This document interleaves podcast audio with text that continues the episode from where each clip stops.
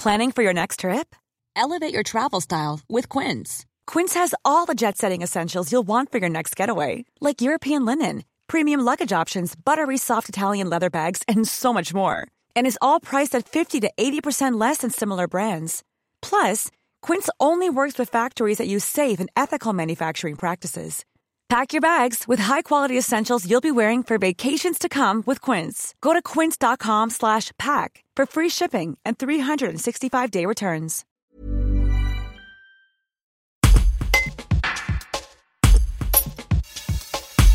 Dimanche 31 janvier, un éleveur de Porte des Bonnevaux a retrouvé sept de ses agneaux morts après une attaque présumée de loups. Mais un seul d'entre eux a été en partie dévoré.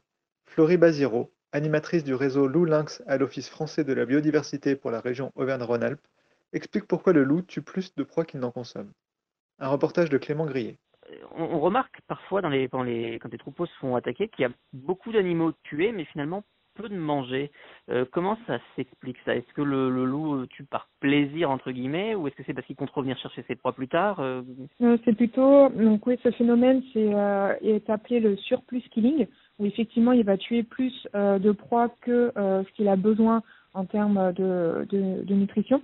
Euh, en fait, ce serait plutôt du fait qu'il a besoin que son environnement soit calme pour commencer à consommer ses proies. Donc tant qu'il y a de l'agitation autour, il va continuer à voilà en fait à tuer les victimes autour de lui pour pouvoir commencer à, à consommer, on va dire tranquillement. Après, c'est pareil, parfois, il peut être euh, dérangé euh, par euh, des patous, enfin, ou des chiens de protection, ou pourquoi par d'autres, par un autre phénomène, et c'est pourquoi aussi il peut ne pas terminer sa consommation sur sur les individus.